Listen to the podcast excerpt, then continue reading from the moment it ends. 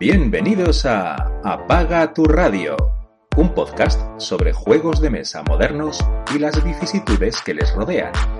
Yo, yo, microphone check, make it a microphone check, give it a microphone, I make the make it a microphone dead. Don't step to me newbie, I could truly be moody, I could have played the fucking Grinch in the movie. Bienvenidos al programa 324 de Apaga tu Radio, yo soy Ángel, arroba apaga tu tele y como siempre está conmigo el señor Pirracas. ¿Qué tal, tío?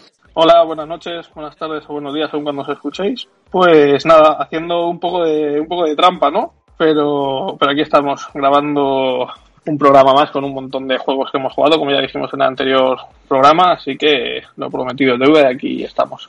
Creo que además vamos a mejorar un poquito el nivel ¿no? de juegos del último programa, que aunque había juegos que estaban bien, eh, en este sí tenemos alguno que a mí me ha gustado mucho, mucho. Hemos subido un poquito el nivel, hemos estado ahí varios días jugando a Fogos. Al final, de los cuatro que íbamos a jugar, solo jugamos tres, pero bueno, hemos jugado cosas guays y hemos rejugado algunas, que no vamos a hablar de ellas para no alargarlo mucho, pero bueno, así en, nivel general, viendo aquí las pestañitas que tenemos preparadas de, de la BGG, ¿no? Con la, para hacer las fichas y tal, a mí bastante satisfactorias, ¿no? Las jornadas tenemos cinco juegos que pasan del 3 y uno que pasa del 4. Por fin, por fin, por, fin. Como echaba... pasaba del 3, que no le hemos añadido todavía, pero... Como estábamos echando de menos eso. Y, y alguno de los ligeritos está muy, muy majo también. Ahora, ahora hablaremos de ellos. Entonces, bueno, van a ser 10 juegos. No vamos a meter ninguna cosa más por medio. Así que vamos a empezar con ello. Eh, luego al final diremos si vamos a hacer más programas o no. Ya lo decidiremos sobre la marcha. Pero bueno, eh, seguimos con la temporada más larga de desde nuestros inicios, ya 24 programas, las, las anteriores temporadas habían sido de 21, como las series de, de, televisión, ¿no? Y este pues se nos ha ido, hemos sido un poquito más de presupuesto y, hemos podido hacer algún programa extra. Sí, el showrunner nos ha permitido alargarla, así que... pues efectivamente. Ah, pues sin más retraso, aparte del evidente, vamos a por ello. Juega o muere.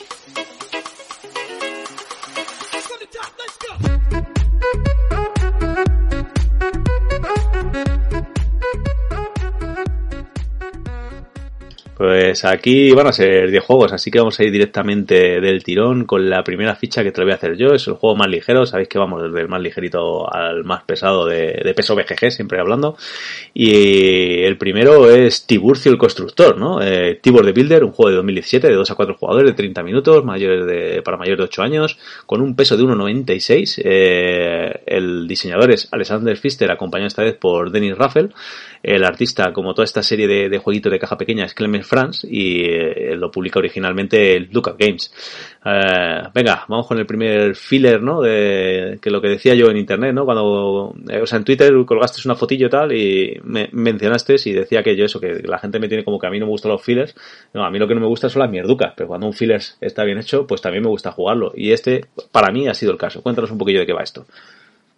Pues es, eso exactamente, es un filler de estos que, pues la caja como la del Oh My God o la del Port Royal, ¿no? Una cajita muy pequeña, incluso demasiado pequeña para mi gusto, porque te caben las cartas, pues justo. Y ya, las cartas y ya. Eh, como las la expansión nada, no, entra, ¿no? Son 120 cartas, no, la expansión no entra y son 120 cartas. Como las enfundes, pues te sobresale un montón la caja y, y la expansión, pues nada, la expansión que la compré en ese, te la vendían así retractilada, o sea, te vendían la expansión así retractilada y, sin la caja, sin caja y sin nada. Y no la puedes meter en la misma caja porque no, no entra. Pero el juego, pues eso, es eh, la ilustración pues del mismo estilo, siguiendo el mismo rollo que el Oh My God, porque al final está basado en el mismo mundo, en, la ciudad de, de y aquí te cuentan un poco los previos, ¿no? Cómo se crea la, la ciudad. Puedes jugarlo no es modo campaña, lo que pasa es que trae varios escenarios, puedes jugarlos en orden y tiene una carta que te cuenta un poco la historia más pues, para que te vaya para que veas cómo se fue construyendo la ciudad, pero vamos que es totalmente anecdótico, ¿no? No puedes jugarlo en modo aleatorio. Hay siete, ocho escenarios y luego cuatro cartas de mm, como de objetivo, digamos, entonces las mezclas y tienes un montón de, de setups eh, con objetivos diferentes que te salen partidas, que te ofrecen partidas distintas que vas a apuntar por una cosa o por otra, entonces pues pues pues tienes muchas partidas diferentes.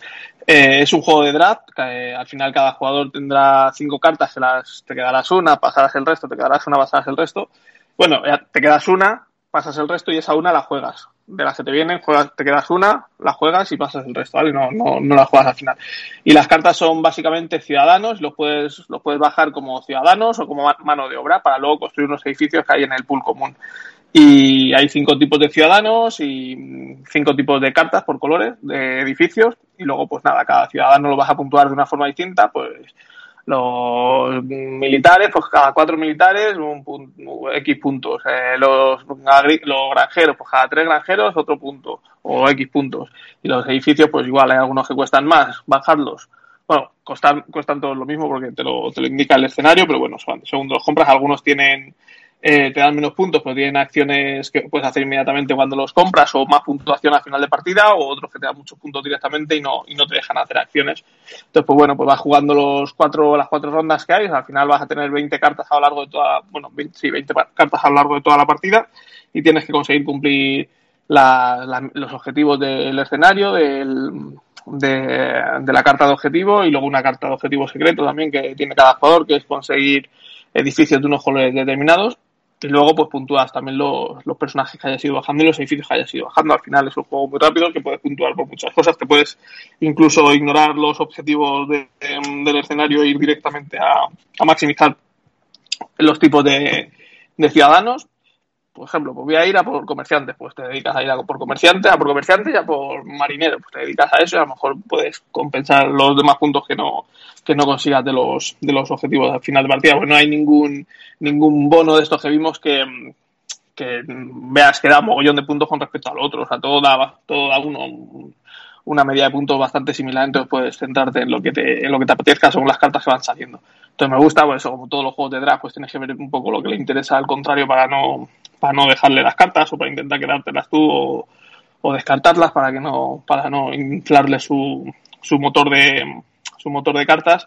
Y bueno, pues un juego esto rápido, media hora y ya me parece mucho. A dos jugadores ventilamos la partida en 15 o 20 minutos.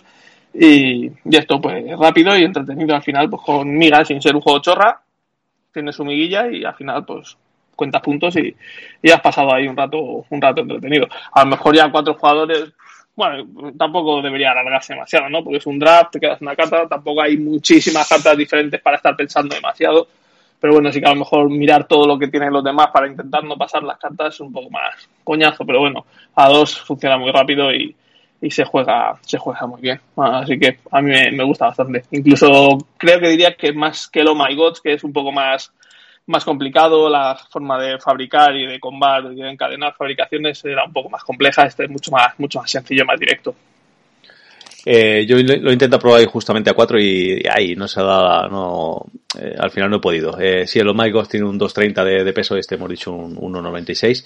Eh, a mí me ha parecido un juego muy agradable, ya he dicho al principio que, que un filler bien hecho, con, unos elementitos, eh, esto que, que, se le da bastante bien a, Fister de, cartas con múltiples efectos, como, como ya ha explicado también el señor Pirracas, y pues eso, rapidito. Yo creo, lo que dices tú, no, no creo que se alargue jugando a más, porque una vez me imagino como todo, ¿no? Una vez pasará las cartas a la izquierda, otra a la derecha, ¿no? Depende de la ronda, y, y son cuatro rondas es que no, no tiene más, es que no va a haber mucho. Lo único que se va a diferenciar a lo mejor un poquito las puntuaciones, que serán un poquito menores, porque hay cosas que que se puntúan siempre, por ejemplo, el, la mayoría de esta que era de, no sé cuál era de los personajes era que el que más tenía 6 puntos y el segundo 2, ¿no? Pues claro, en esa habrá dos jugadores que se queden sin ellas, igual a 4, obviamente. Pues bueno, pues eso es lo único que a lo mejor haces algún puntito más jugando a dos, pero la rapidez del juego y la, la frescura eh, está ahí. Es un juego que ha pasado bastante desapercibido dentro de estos de, de cajita pequeña de, de Fister. De hecho, eh, no hay, no hay versiones en otros idiomas más que esta multilingüe de, de inglés-alemán que es de lo que a lo mejor me molesta un poquito más porque vienen los dos, para aprovechar el espacio, eh, viene todo en los dos idiomas, ¿no? A ver, los edificios son solo el nombre del edificio que he cortado así con una, con una barra y ya está, te lo ponen en alemán y en inglés, que no pasa nada. Las de historia sí que vienen eh, por las dos caras, una en inglés y otra en, en alemán, y bueno, luego las de, las de para hacer la misión, las cuatro, las cuatro fases, pues las puedes tirar a la basura las de alemán y te quedan las, las de inglés, o bueno, si eres alemán, pues te quedan las de alemán, obviamente. Aunque no le vas a ganar espacio a la caja, porque estamos hablando de que son tres cartas, y, no, cuatro cartas, ¿no? Y luego está eh, el manualillo de, en alemán, que bueno, pues ahí está. Así que yo ya tengo mi copia, eh, el primero de, de, la jornada que, que, me costó dinero, menos mal que es poquito. Eh, es complicado de, conseguir, ahora mismo en, en, España no encuentro en ninguna tienda.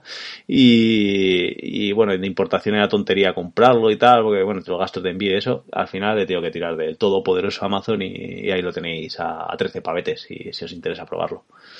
Al final la, edición original de los My Gods es igual y, la de, y las expansiones de los My Gods. Te mete la misma caja la versión inglés y alemán y pues las cartas que pueden aprovechar por las dos caras las usan y las que no pues las tiras y los edificios con los dos nombres en, en la misma carta y tal. Bueno, aprovechan las cajas estas pequeñitas que por un lado también, aunque yo las preferiría un pelín más grandes para poder meter también las expansiones juntas, o por lo menos si la gente quiera fundarlo, pues supongo que, le, que se, se enrabiará un poco, ¿no? Al no al no poderlo guardarlo fundado, pero bueno, si no puedes, me gusta bastante. Pues te toca comprar una cajita de, de cartas sí, de, de, Magic y una de POS y, y, te lo metes ahí. Si tienes la expansión, pues también la metes y te lo fundas siquiera. Así que, bueno, y, de todas formas, que es, que es un juego baratillo. Si, si lo, se te desgasta de, de usarlo, pues bien de gasta está. Te compras que, otro. Claro, pues está, eso es que si lo has usado mucho, pues mira, alegría, alegría, que, que es lo que, que intentar hacer con, con lo, los juegos. Venga, pues Tiburcio el constructor. Vamos con el siguiente y solo subimos un pelín de peso. Dale. Muy bien. Pues el siguiente es Nanga Parbat. Es un juego de 2021, un 7 de nota con 339 votos. Es un juego exclusivo para dos jugadores, también media, media hora de duración, aunque igual, pues quizás sea menos. 14 años o más, un peso de 2. El diseñador es Steve Finn o Doctor Steve Finn. Los artistas son Oshi Hiekala y Julian Tuni y la editorial Doctor Things Games, que es la propia editorial de, de Steve Fins, que bueno, que ya sabéis que se dedica a sacar juegos pequeñitos o alguno no tan pequeñito y suele hacer Kickstarter de cuando en cuando con, con sus jueguecillos, que ninguno, ni, ninguno es top, top, top, pero bueno, alguno tiene que sí, que sí destaca un poquillo más, como por ejemplo el Biblios y bueno, y este no, dentro de cabe, ya os adelanto que no, no me pareció mal juego. Sí, este fue del, de una última campaña que, que hizo que, puso cuatro juegos a la vez. Yo me pillé dos de ellos. Precisamente el, el Biblo es el, un print and play que tiene, oh, perdona, print and play, un, un run and write que, que, todavía no le, no le he catado. Y este, ¿por qué le pillé? Tampoco, tampoco es porque me llamara muchísimo mucho el juego, pero sí me llamaba ese nombre de, Nanga Parbat. A mí me mola mucho el, el, montañismo y bueno, es una, es uno de los 8000 del mundo, de, lo, de los 14 8000 que hay en el mundo. Tiene, ahí además es el, el que está más cerca, digamos, de Europa, porque es el, el, el, juego, el 8000 más occidental, que está en Pakistán y tal, y tiene una, una leyenda de, de montaña asesina, de que es uno de los donde más montañeros han muerto, y bueno, es un, es un, un pico complicado, ¿no?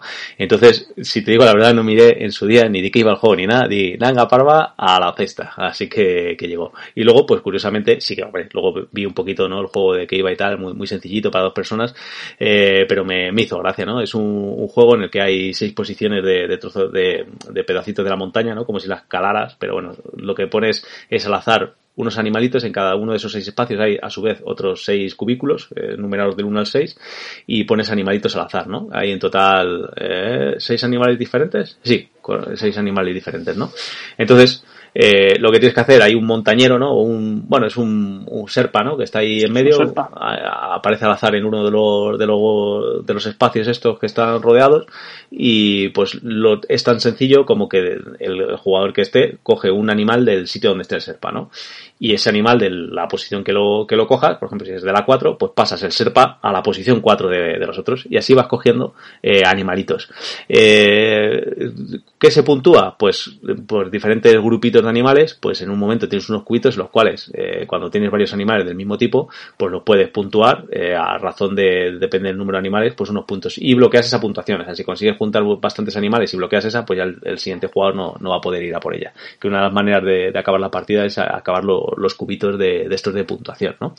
Eh, luego otra manera de puntuar es eh, cuando haces una cadena de, bueno, cuando deja, cuando coges un animal dejas uno de tus, de tus meeples, ¿vale? Eso no, lo he dicho. Cuando tienes una cadena de meeples puedes eh, poner campamentos, que es otra manera de, puntuar, tienen que estar adyacentes, lo, pueden estar en distintos lados de la montaña, pero adyacentes en distintos de, de los espacios y, y, los puntúas también, que luego te, te, darán un poquito, o sea, también tiene una puntuación ahí por, por poner unas tienditas de campaña, ¿no?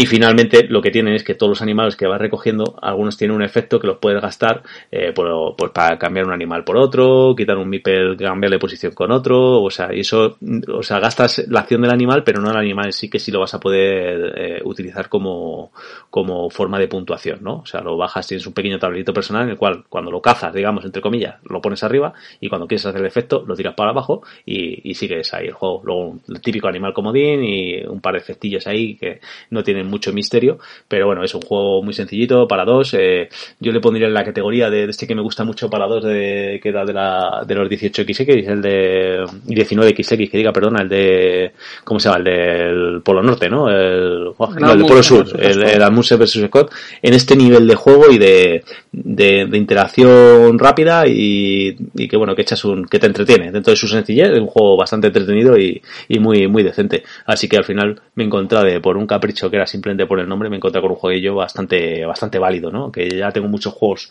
exclusivos para dos de estas cajitas, pero bueno, eh, aquí se va a quedar porque está más GT.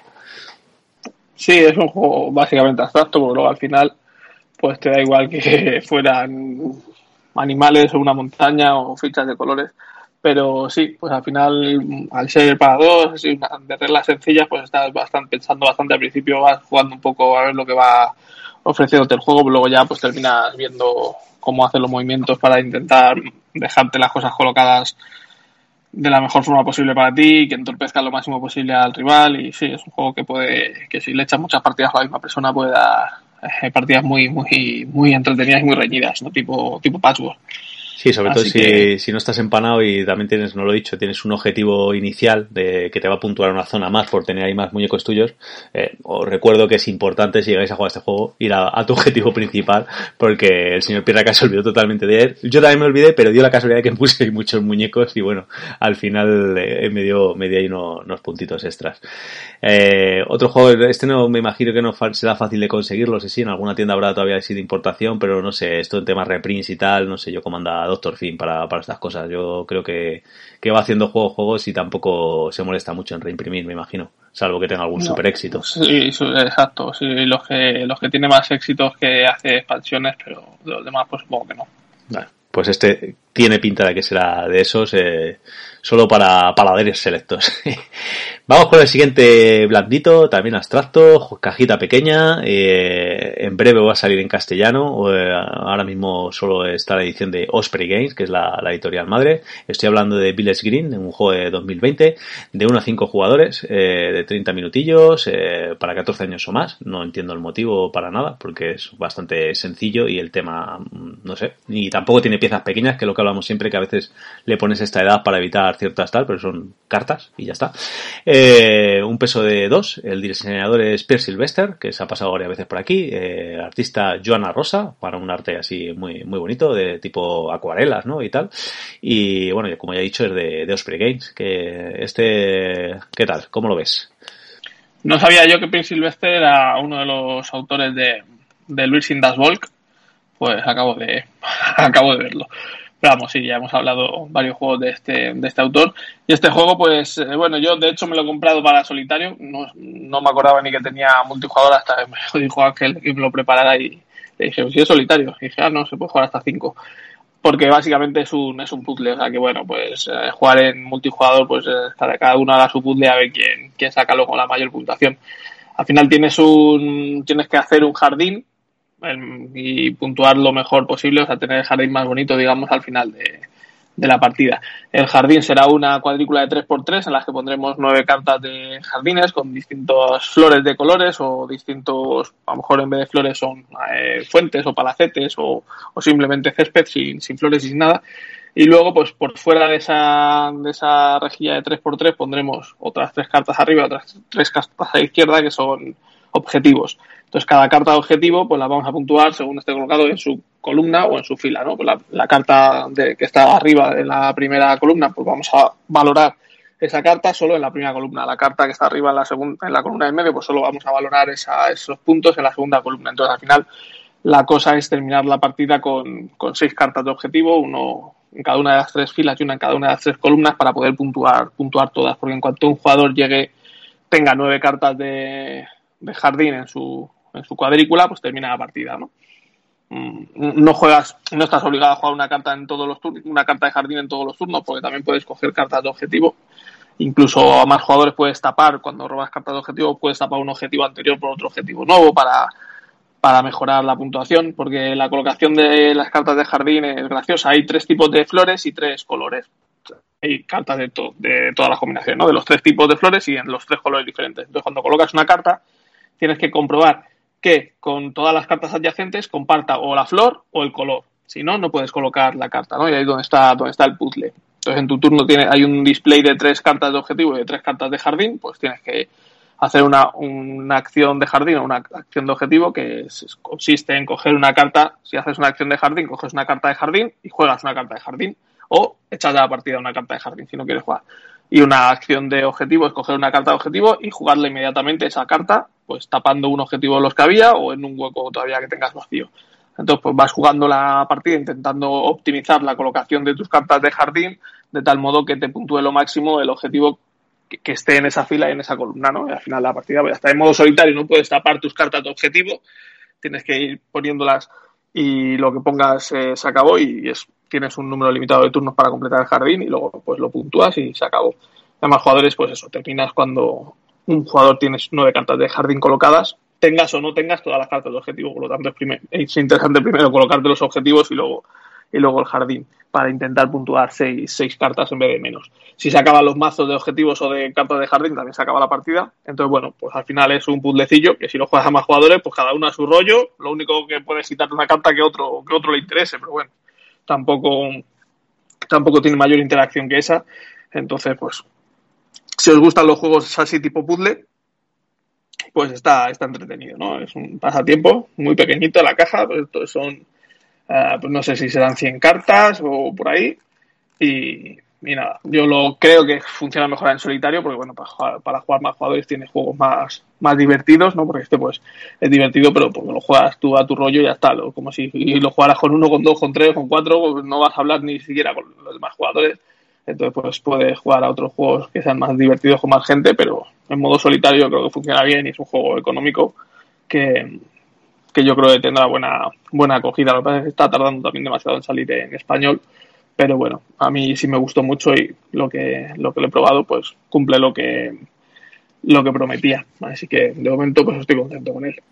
Sí, yo le vi muy, me pareció muy, muy sudoku, ¿no? Eh, lo típico de, si tengo una, si tengo en una línea una cosa no puedo poner, o sea, si tengo un 6 en una línea, en un sudoku, pues en la misma línea de columna no puedo poner un 6. Pues esto es un poco, pues eso, con colores y con la forma de las florecitas y tal, pero bueno, un, un sudoquillo de majo y el comer de la cabeza con, con las puntuaciones y tal, pero sí, eso, majete. El, el problema es de siempre con Osprey, que luego no es, no es buen eh, socio para, para sacar ediciones en otros idiomas, pero con este no creo que tenga tanto problema, porque ya es un juego de por sí económico, no lo pueden, que, era un juego de 15 euros o 20, 15 euros, creo, sí. Eh, que te pueden hacer la trastada de ponértelo a 10, joder, pues yo que sé, eh, pues ya con el texto que tiene la cartita de puntuación, pues si te eso, pues bueno, si hay una edición en castellano, pues la gente que, que esté a cero de inglés, pues lo agradecerá, aunque se puede jugar perfectamente en, inglés, pero bueno, que no creo que le peguen el leñazo como hacen con otros juegos grandes de, de estos de, de, 60 euros que lo licencia alguien y luego te lo ponen a, a 35 en su, en su web y, y y lo, te queda, te come los de la edición en castellano, ¿no?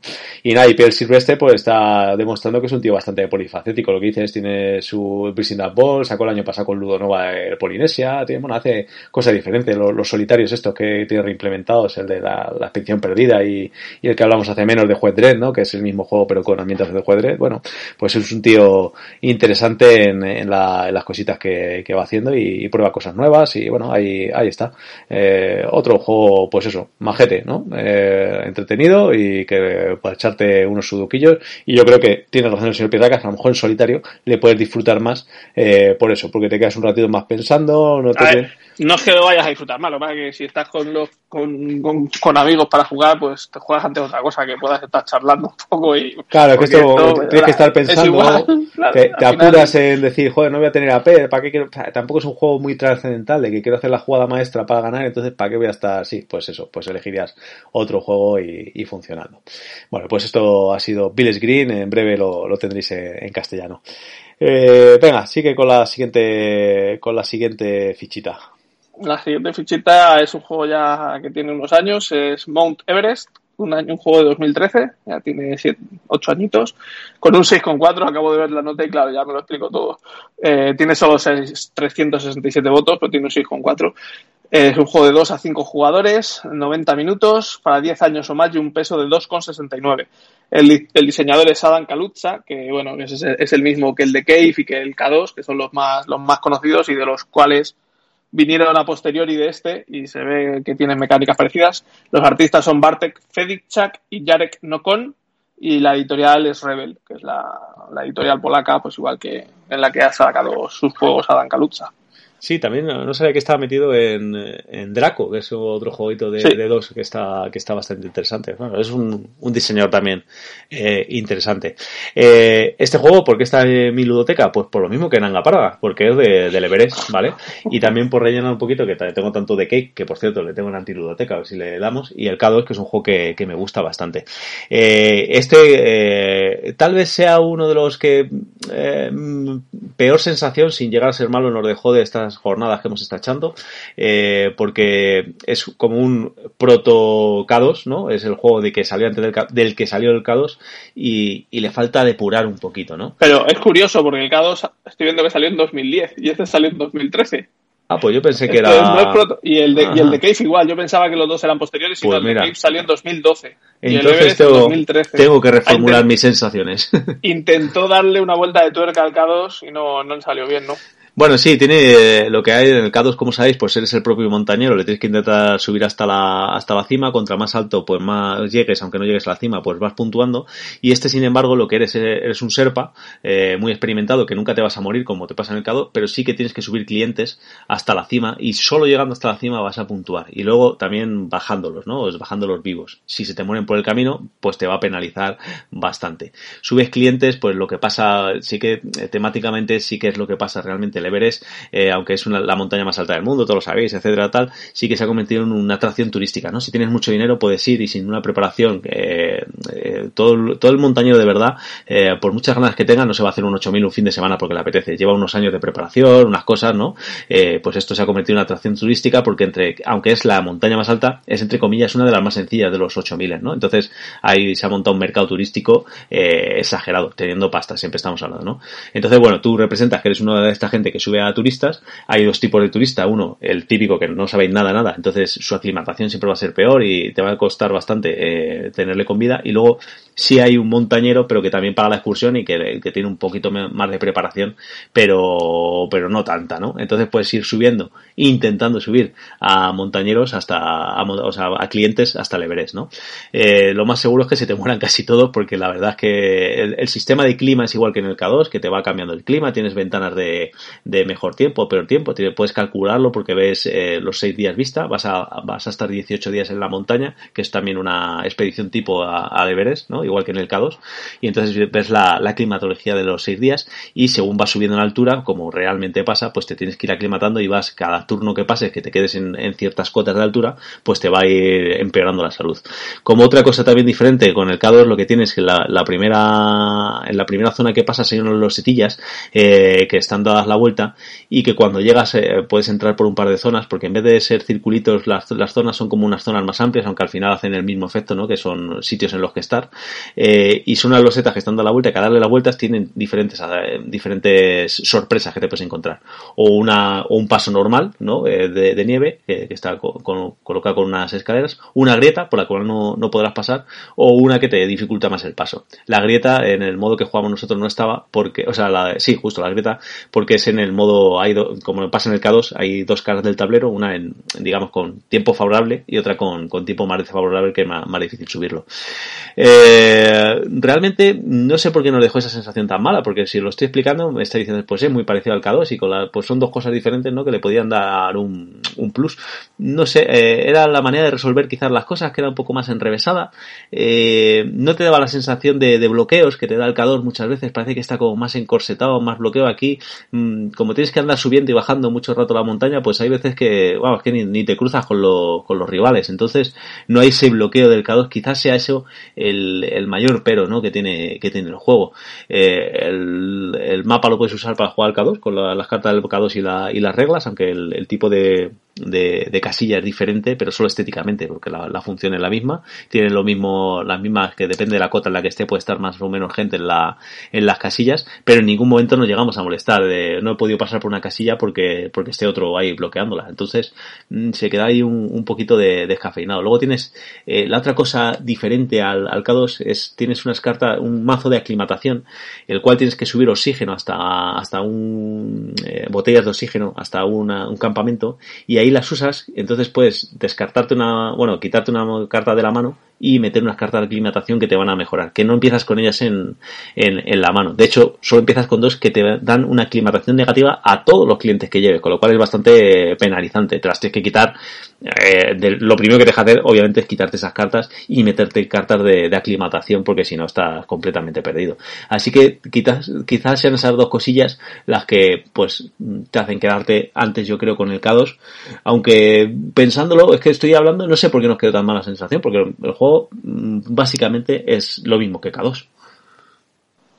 Eh, es, es esto lo que yo, pensábamos de hecho que fue al revés porque parece que en el K2 han eliminado todas las cosas negativas, todas las cosas que te chirrían en este y han dejado un juego más elegante, aunque y en este caso parece que fue al revés, ¿no? Hizo primero el juego elegante y luego intentó darle una vuelta de tuerca y lo que hizo fue engorrinarlo porque es, es extraño, eh, te resulta extraño que tu personaje sea inmortal y tengas que estar pensando en los clientes. Entonces, es, es, anti, antinatural, ¿no? Eh, digamos. En el otro, pues peleas por sobrevivir tú. Aquí, como peleas por sobrevivir clientes, si tú no llevas clientes, tu muñeco es inmortal y puedes estar campando a sus anchas por el monte. Entonces, esos turnos son eh, totalmente superfluo, porque dice, si no voy a morir, pues estoy subiendo, estoy bajando, pues según la cartas que tenga, pues subiré o bajaré, pues lo que tenga en la mano, pues lo uso para subir o para bajar, como no tengo cliente, pues lo mismo me da. Entonces, esos turnos parecen superfluos. Eh, lo de las que, que, no empieces con las cartas de aclimatación te obliga a, a, que todos los jugadores al principio tengan que hacer lo mismo, plantar un campamento y usar el oxígeno para meterte esas cartas en el mazo, porque esto parece igual, parece una tontería. Eh, es que sin esas cartas van a morirte probablemente la mayoría de, de, clientes porque tienen muy poca aclimatación y en cuanto llegues a la cima empiezan a bajarles muy rápido y es complejo. Entonces, sin esas cartas es muy difícil. Ya con ellas es complicado, pues sin ellas es imposible. Entonces, parece que al principio todos tienen que hacer lo mismo. Pues si todos tenemos que hacer lo mismo, pues dámelas de comienzo y, y ya está, ¿no? Como hacemos en el K2. Entonces eso, y lo de la tensión, claro, en el K2 lo que más me gusta es la tensión, ¿no? De todos los jugadores esperando subiendo, esperando a ver el clima que hace, justo vemos que va a hacer mal clima a partir del 7000, pues nos quedamos todos ahí en la última casilla, intentamos quedarnos ahí para luego salir corriendo, eh, esa, esa tensión, pues ahora te estoy bloqueando aquí, tienes que quedarte un poco más atrás o arriesgarte a subir eh, aunque haga mal tiempo, en este no, en este al final como tienes que subir y bajar a los clientes, pues el ritmo de cada jugador lo marca él. Entonces, pues era muy raro que, que porque uno subíamos, otro bajábamos, uno subía un sector por un lado, el otro bajaba por el otro, entonces al final tenías muñecos subiendo y bajando como en un ascensor mm, de forma pues eso, eh, no sincronizada, digamos, entonces pues no había bloqueos, en ningún momento había bloqueos. Entonces mm, me pareció pues esas tres cosas totalmente mm, negativas con respecto al, al K2, ¿no? Y al final las interacciones que hemos tenido por, por Twitter, casi, todo el mundo que lo había probado coincidía en que le pareció, le parecía mucho más elegante el K2. O sea, este juego si queréis como curiosidad probarlo, pero no, no, no, lo recomiendo si habéis jugado al K2 porque os va a decepcionar bastante. Si no habéis jugado al K2, probablemente probéis este y luego no queréis acercaros al K2 diciendo pues si es igual vaya mierda. Eh, pero no, no, el K2 está muy, muy bien acabado y este yo creo que no, que no dio con la tecla y las modificaciones que hizo no, no fueron, no fueron correctas. Como último apunte, en vez de recomendaros el juego, os voy a recomendar la película Everest, que, que trata sobre un accidente que hubo en el 1996 en, en, en, el Everest, uno de los más graves que ha habido, y que, que, es bastante, bastante interesante. Así que a lo mejor os lleváis un mal desarrollo de boca con el juego, pero con la película os vais a entretener. Así que esto pero se comen unos a otros. No, hombre, esto es el Everest, no. se quedan tan congelados. No, te quedas tan tan congelado que no estás, no estás masticable. No estás para comer. no estás masticable. Bueno, pues eso, eso ha sido Mount Everest y, y recomendamos más la película que, que el propio juego. Así que pues venga, te hago la siguiente, siguiente, fichita, que este, que este es italianada, pero, mm, ajá, Bueno, vamos ahora a hacer la ficha. Frutícola, un juego de 2020 eh, de 2 a 4 jugadores, 45 a 60 minutos para mayores de 10 años, un peso de 2,71 y los diseñadores son Giovanni Fiore y el bueno que es Virginio Gigli, ¿no? Eh, no tiene artista acreditado en BGG, curiosamente, y, la editorial original es It, que son pues estos que hagan juegos italianos y esas cosas, ¿no? Eh, venga, un 6,7 tiene de nota, eh, con, con 90 ratings nada más. El peor, yo creo. el primer juego de Giovanni Fiore. Y bueno, de Virginio Gigli, pues ya sabéis que tiene, que tiene unos cuantos. Eh, tiene unos cuantos pues muy buenos. unos cuantos muy buenos. Eh, del juego, pues yo creo que puedo decir que tiene una portada chulísima y ya está, ¿no? Y pasamos a otro juego.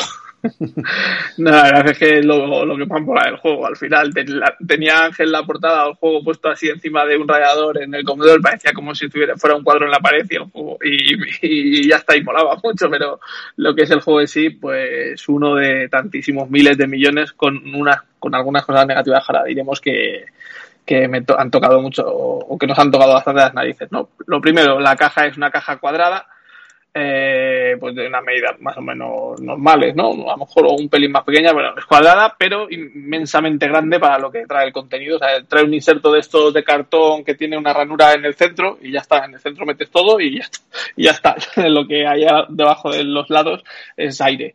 Entonces, podría venir una caja, en la caja del Port Royal si no fuera por las losetas del tablero para hacer las acciones pero luego si le das la vuelta al inserto ese de cartoncillo, porque magia, es, la magia, magia, magia. Es magia, tío, es como, como no es el albal, pero es, es metalizado, es como un acabado metalizado brillante, que si lo miras es como... Atornasolado. Es como... Ah, a eso, ¿eh? eso es. Atornasolado, ¿no? Es como la iris ahí.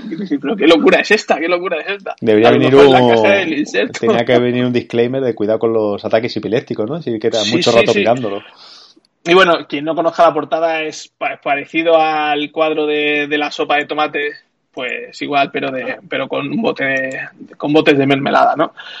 Y pues eso, pues es, chulo si os gusta ese arte. Y el juego, pues somos fruticultores, podríamos decir, ¿no? Y tenemos que vender mermeladas. Bueno, incluso la fruta las puedes vender, ¿no? Y, conseguir pasta, porque al final el juego es un juego económico porque gana el que más pasta tiene, ¿no? Juegas durante un año, primavera, verano, otoño, invierno, y al final pues hay una última feria para vender lo que te quede y el que más pasta tenga gana. Entonces pues es un juego sencillo, o sea, tú vas al huerto, recoges frutas y pues luego tienes puedes ir a, la tienda a comprar mejoras para tu granja, puedes ir a tu cocina para convertir esa fruta en mermelada, puedes ir a, la planta química a comprar pesticidas y, fertilizantes para recoger la fruta, que necesitas pesticidas y fertilizantes en algunas casillas de recolección y contratar algunos ayudantes extra para ese turno para hacer unas acciones y, poco más. Al final, y ir a vender las propias mermeladas. Al final, poco, poco, lo típico, ¿no? Coger recursos, los transformas y, lo vendes. La gracia que tiene es que eh, hay unas cartas de acción, eh, repartes cinco a cada jugador antes de la partida, puedes hacer un draft si quieres. Y de esas cinco vas a jugar cuatro, una por cada temporada. Al principio de la, de la temporada, de la, de la estación, pones todos los jugadores una carta boca abajo le dan la vuelta y todas las cartas tienen un número del 1 a no sé cuántas cartas hay, 25 o 26, las que sean. Y, el que tenga el número más bajo ser el jugador inicial. El siguiente, el siguiente, y esa carta lo que te dice es de tus trabajadores, que tienes granjeros y trabajadores, pues en el orden en el que los vas a poder jugar y si vas a poder jugar todos o no. Porque además las cartas tendrán una, habilidad, una ventaja o una desventaja para, para, esa, para esa estación, ¿no? Entonces, pues viendo lo que te interesa hacer en cada estación, pues irás gestionando esas cartas porque una no la vas a usar, ¿no? Una es la que te quedarás al final para romper el posible empate a, a, dinero. Entonces, pues vas a ver cómo las juegas, si necesitas hacer más acciones, menos si te cuadra los trabajadores el orden en el que vas a ir sacándolos para hacer las acciones, porque hay acciones que si las haces con un trabajador o con un granjero tendrás una bonificación o algunas directamente solo podrás hacerlas con un tipo de trabajador pero, pero ya está, o sea, es la única diferencia que puede haber con, otro juego genérico. otra cosa mm, que no nos gustó nada es que la parte del huerto donde vas a recoger la fruta son unos arbolitos eh, que están hechos en troquel, en cartoncillo, y tienes que montarlos en cada partida. La cosa es que en lo que es el árbol en sí, en, las hojas, digamos, la parte de arriba, te pone la, la fruta que consigues en ese árbol y en la base, que, que es donde pones el arbolito a ese quede de pie, te ponen las casillas para poner los, los trabajadores. Por un lado está dos, tres jugadores y por otro lado cuatro cinco. ¿Qué pasa? Que tienes que montar y desmontar en cada partida todo esto y son siete arbolitos, que es un tostón. Encima, claro, están en vertical, entonces tienes que estar así levantándote para mirar porque a veces molesta un árbol al siguiente y no ves bien lo que, lo que, lo que te pide esa casilla. Es un poco tostón eso. La verdad es que podían haber hecho un, un tablero para, para, ir a recoger las, las frutas y hasta que fuera más, más, más útil de, verlo. Estamos hablando un poco, pues eso, de la producción del árbol del Everdell también y estas cosas, ¿no? Que en 3D parece que queda muy bonito en el render, pero luego la usabilidad no es tan, no es tan buena. Y encima, como lo tienes que montar y desmontar todas las veces, pues a la tercera partida tienes todo el arbolito despellejado por la parte de abajo de tanto el cartón no, el, cartón no, de muy, no es de muy buena calidad. O, lo juegas siempre a dos o tres jugadores y lo dejas montado, que si lo dejas montado no sé si cabrá en la caja o lo grande que es, pero si no, pues lo tienes que ir dando la vuelta encima para ajustarlo al número de jugadores. sí, lo dejé, al guardarlo, lo, dejé guardado, o sea, lo dejé montado, pero por el lado de dos jugadores. Si lo vuelvo a jugar con tres, tengo que desmontarlo. Lo hablábamos con, con Maclao por, por Twitter, ¿no? Que es como el, la, la lusificación, pero cutrificación, con, o sea, tienen cosas como de look, pero luego son cutres, ¿no? Es, las, piececitas de fruta súper cutres, ¿no? sí, los tokens de fruta. Bonitos, pero cutres. Son, de plástico, son de plástico, pero demasiado pequeños. Por ejemplo, el, el arándano, el, pues redondo, redondo pero y, rodaba, o sea, sí, todas tienen por debajo, por una de las caras, pues un poco más, o sea, como, como pues eso, el arándano es redondo, pero por abajo sí que le han dado como un pequeño tajo para que tenga una pequeña superficie plana y se sujete. Pero al ser tan pequeño, en cuanto le tocabas un poco, rodaba. La fruta igual, era, o sea, la fresa igual era tan pequeña que no la podías coger bien y rodaban, y, no, no, no están bien, bien pensados. Que los ves en mesa y quedan chulos, pero pero cuando los estás usando no, no, no, no queda nada bien. Luego la naranja y el melocotón se parecen bastante en color, entonces así a distancia no, se distinguían demasiado bien, aunque evidentemente de cerca pues un melocotón parece un culo y una naranja no, pero pero no sé, tienen estas cosas de diseño que ves el render y, queda bonito, pero luego a la hora de, de, usarlo no quedaba tan, tan elegante.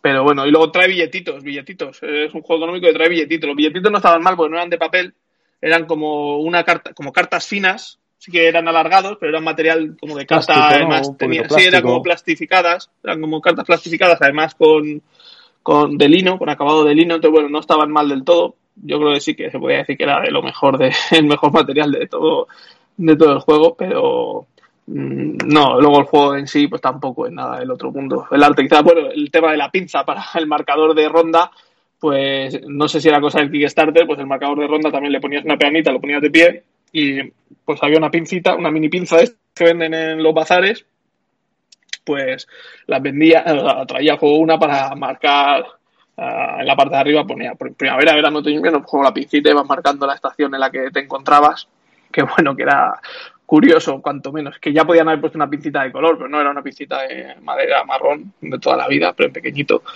en vez de ser de, colores que hubiera molado más, ¿no? O torna solada también podría haber sido. A ver, bueno, el juego es bonito, pero eh, no es práctico, no es práctico y luego pues, no, es nada del otro mundo. Y como juego, pues no es nada del otro mundo tampoco. Hay, hay muchos a los que podría jugar antes. yo creo que lo que puedes hacer es tirar todo el contenido, quedarte la caja y ponerlo en la pared. Nada, lo que haré es venderlo muy baratito porque fíjate que yo a mí me gusta tener todos los juegos de estos italianos y este va a salir porque no, no le vea, no me desagrado el juego, eh, quitándole todos estos defectos que le hemos puesto muchos, pero es que, es que no le voy a, no le voy a, no le voy a sacar. ¿Y, cuál es el principal problema de este juego? yo me metí porque pone en la caja Virginio Gigli, ¿sabes? Ya me da igual, digo, dame un juego. Es que estamos hablando de un señor que ha hecho Granados Hotel, que ha hecho el magnífico, que está en el diseño Coimbra, de Alma Mater, de Terramara, de Egipcia, o sea, estamos hablando de cosas muy serias, ¿no? Entonces, de juegos que, que a mí me gustan mucho, mucho, mucho. Entonces, pues claro, eh, a lo mejor sí que tenía un poquito de, de, hype, ¿no? De expectativas altas de, de, que iba a ser esto y bueno, siendo un juego correcto, que encima es un juego correcto que tiene defectos de, diseño en cuanto a usabilidad y comodidad, entonces pues te, baja mucho el tema. Eh, como detalle sobre Virginio Gigli, te comentaré que como sabes es de estos del equipo Akitoka, ¿no? Y te diré que me imagino que conoces el juego Leonardo da Vinci, que hay una edición de Queen Games que es la del número uno de las Master Print, y que está acá en, en torno a unos 250 euros las pocas copias que se venden, esa edición en concreto. Así que me ha parecido una cosa reseñable, curiosa, que mientras estaba charlando, pues estaba aquí bicheando. Ni siquiera, ni eh, siquiera le he probado el Leonardo da Vinci. Tampoco debe ser un gran juego, pero es esta, la, edición está en concreto, igual que pasa, por ejemplo, la, ¿Tiene, la de ¿tiene 6,7? Sí, que no, te, 7 y, juego. y el frutícola tiene un 6 con 4. Sí, ahí, ahí tiene que estar. Eh, esto es por, por, por, puro coleccionismo, por tener la caja con el número 1 de, de, esta serie, que luego, como sabemos, tienen pues claros y sombras en, en, su, en su haber. Eh, por ejemplo, otra que tiene muy, muy cara, que me parece que es la número 7, es la del Trajan, la edición esta, ¿no? Que en Trajan lo puedes conseguir por 30 pavos, pero esta también se te va por menos de 150 no, no, la encuentras, o sea que, y, y si la encuentras, que, que, es complicado. Bueno, pues esto ha sido Frutícola, ahora como vamos a pasar por fin a juegos un poquito más duros, voy a poner un poco de musiquita dura.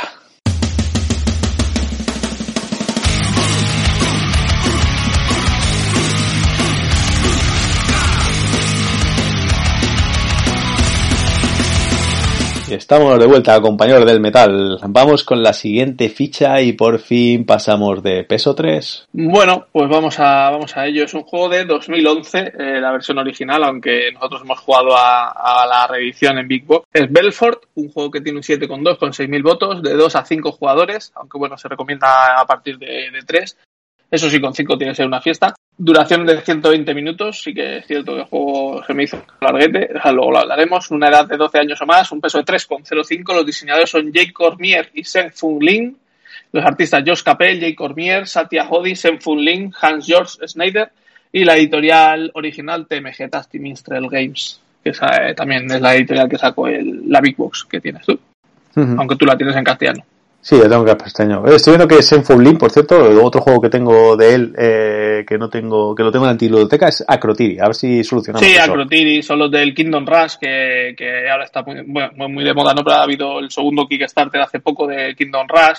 El Junkart también creo que, no, el Junkart es del otro, Jay Cormier, que también ese colaboró haciendo la Acrotiri con, Sí, vamos, son, son colegas, coreano y el In the Hall of the Mountain King, es, de, es de Jake Cormier ah, también. Pues ah, bueno, han hecho cosas. Han hecho cosas, cosas majas. Ah, pues mira, ahora que lo dices, eh, mm, sí que me trae algún aire al Rey de la Montaña, ahora que lo dices. Pequeños detalles. Eh, bueno, primero producción bastante chula, tal, ¿no? Con, sobre todo esta edición, eh, como edición limitada la llaman, que es pues una Big Box, porque te viene con la, con la expansión, que, con, que lo jugamos directamente con ella. La expansión expandida se llama. La expansión expandida, de expansión, De expansión, expansión. Todo durante el manual y todo eso siempre estás un poquito de, cachondeo, ¿no? Y de, de bromitas, ¿no? De, del mundo fantástico, pues con los elfos, los enanos y, los gnomos, que son los personajes que vas a tener por aquí rondando, pero al final es una colocación de trabajadores para hacer acciones, eh, para luego colocarte en unas mayorías en, un tablero. Tienes que ir construyendo una ciudad, ¿no? que es lo que te, cuenta la, historia, ¿no? la ciudad de Belfort, pues han contratado a varios arquitectos y eh, se ha equivocado al contratar el alcalde a los arquitectos y sois varios, ¿no? y lo que vais a hacer es entre todos ir construyendo la, ciudad de, de, Belfort. Es durante un, año que van a pasar los meses, en tres ocasiones durante la partida se va a puntuar unas mayorías sobre los distritos del, tablero que, forma un pentágono, está hecho en, con unos triángulos, con, cinco triángulos, entonces cada triángulo de estos es un distrito que tiene el mismo tipo de edificios metidos en él. Entonces tú te vas posicionando ahí según vas, vas consiguiendo materiales, ¿no? que, básicamente hay, hay eh, pues lo típico, madera, piedra y hierro, ¿no? Había, o bueno, o, plata, ¿no? Metal, metal, un metal, y bueno, y dinero para ir comprando cosas. Y eh, ahí es donde lo primero que vas a hacer es colocar tus, tus trabajadores en, ciertas posiciones que vas a poder hacer. Luego cuando pasas te vas a poner en la zona precisamente de conseguir materiales y eh, luego se van a conseguir todos estos materiales en una rondita y después vas a pasar a una fase de realizar algunas acciones de, los que has, ido dejando por ahí los, monigotes, ¿no? Pues construir de, tus cartas, construir los edificios. Cuando construyes un edificio está asociado a un tipo de, edificio, entonces colocas una, una de tus casitas en, en, el distrito que tú quieras que tenga libre ese tipo de edificio que estás construyendo, ¿no? Que luego durante la partida te va a dar más lugares donde hacer acciones o beneficios permanentes o mejora de tus trabajadores, etcétera, ¿no? Eh, el tiempo de la partida es lo que a lo mejor un pelín más difícil de, de enterarte cómo lo haces, eh, aunque luego en cuanto es, es, una cosa sencilla, pero al principio te resulta un poco extraño, ¿no? Los, tiempos de, de, las acciones, de, cómo van, ¿no? Eh, pero bueno, que es, es sencillo jugar, pero hasta que te enteras de eso un poquito, no, te cuesta cogerle un poco el tiempo. Y luego, como esto lo tienes que hacer al fin y al cabo durante tres ocasiones para puntuar, sí que se te hace el juego un poquito eh, largo, que es lo que ha dicho el señor Piracas. Yo me, lo, que decíamos mucho rato, muchas veces os estaba diciendo, joder, nos está gustando el juego. Y dice, no, pues nos estamos entreteniendo, pero bueno, sí, se está yendo un poco largo, ¿no? Era un poquito lo que decíamos, porque al final es... Lo que sucede en ocasiones es hacer lo mismo durante mucho rato. Es decir, si es lo mismo, pues házmelo más corto. Si más corto. Pero claro, entonces no desarrollaría la ciudad entera, sería más. Entonces necesitas ese tiempo para, para, pues no sé la manera que habría de hacer el tablero más pequeño, o menos posiciones, o, o no lo sé, no sé. Porque esto a 5, claro, eh, habrá más bloqueo en, la, en las mayorías y todo lo que quieras, pero se puede hacer eh, muy eterno, ¿no? Eh, se puede hacer muy largo. entonces, bueno, pues a lo mejor es eso, que es un juego de, de 2011 y estas cosas las tenían un, un poquito menos en cuenta, ¿no? De, de, de los tempos. Luego la eh, la, expansión está maja, le, añade algo, algo que está bien, ¿no? Que son unos, pues unos eh, personajes que tienen unos poderes variables, ¿no?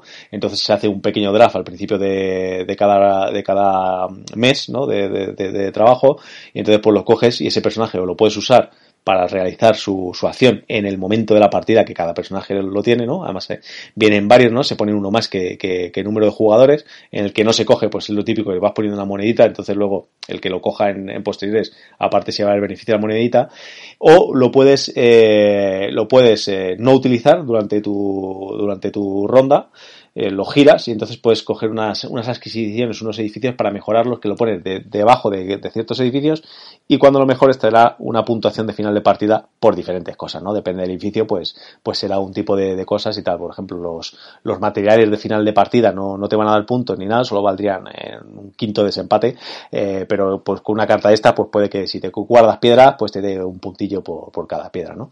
Una cosa que sí me gustó es que según vas haciendo punto de victoria en estas tres, en estas tres veces, hay un momento que vas a tener que pagar impuestos. Depende de lo adelantado que estás en puntos de victoria, pues te va a tocar pagar unos impuestos que lo que te hace es ir siempre muy apretado de pasta.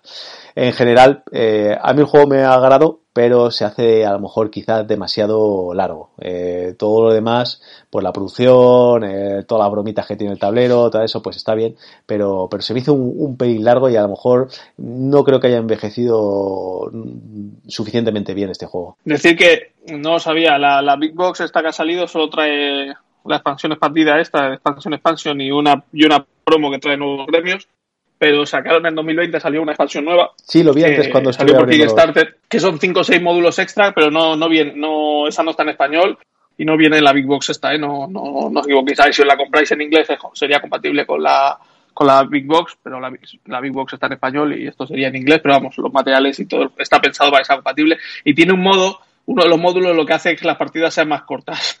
he leído. Los otros ya no me los he leído, eran 5 o 6 módulos que podías añadir, que salió el año pasado, pues bueno.